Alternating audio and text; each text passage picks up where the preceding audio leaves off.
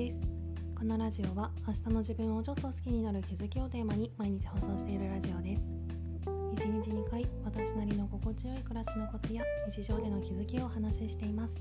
もしよろしければフォローコメントなどお待ちしております。ということで今回は必要な失敗ってあるよねっていうテーマでお話ししたいと思います。私は普段定期的にまつげパーマをかけてるんですけどいつもは真上に上げるスタイルでカールのないデザインにしてるところを何を打ち迷ったかこの前はなんかカールがあった方がいい気がしてカールのあるビューラーでまつげを上げた時みたいなデザインにしたんですね。そしたらそれがすごい微妙で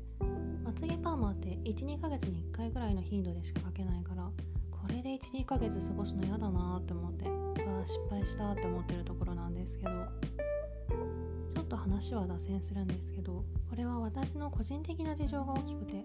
私もともと目が一重で自力で何年もかけて二重の癖付けをした経緯があるので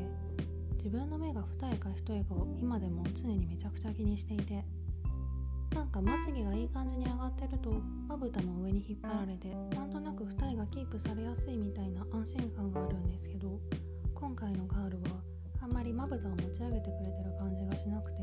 なんか不安定な感じがして嫌だなって思っててまあ完全に自業自得なんですけど。で話を元に戻すと私はこれまでずっとまつげがまっすぐ上に上がるデザインばっかりを選んできてたのでカールがあるタイプのパーマが合わないっていうことに気づく余地がなかったんですよね。なので今回この失敗をしたおかげでそれを知るいいきっかけになったっていうことは間違いなくて。今回はこのくるっとしたパーマでいる間に例えば写真を撮られる機会とかそういう特別な予定がなかったので毎日メイクする時にああ失敗したなって思うくらいで済んでるけどもしこの時期に何か大きな大切な予定があったら地味にすごいダメージが大きかっただろうなと思うので失敗するタイミングとしては今で良かったって言える部分はあるんですよね。あまつげパーマごときで大げさかもしれない。自分にとっての成功と失敗とその両方を知らないとたまたま最初に成功する方を選んでたとしても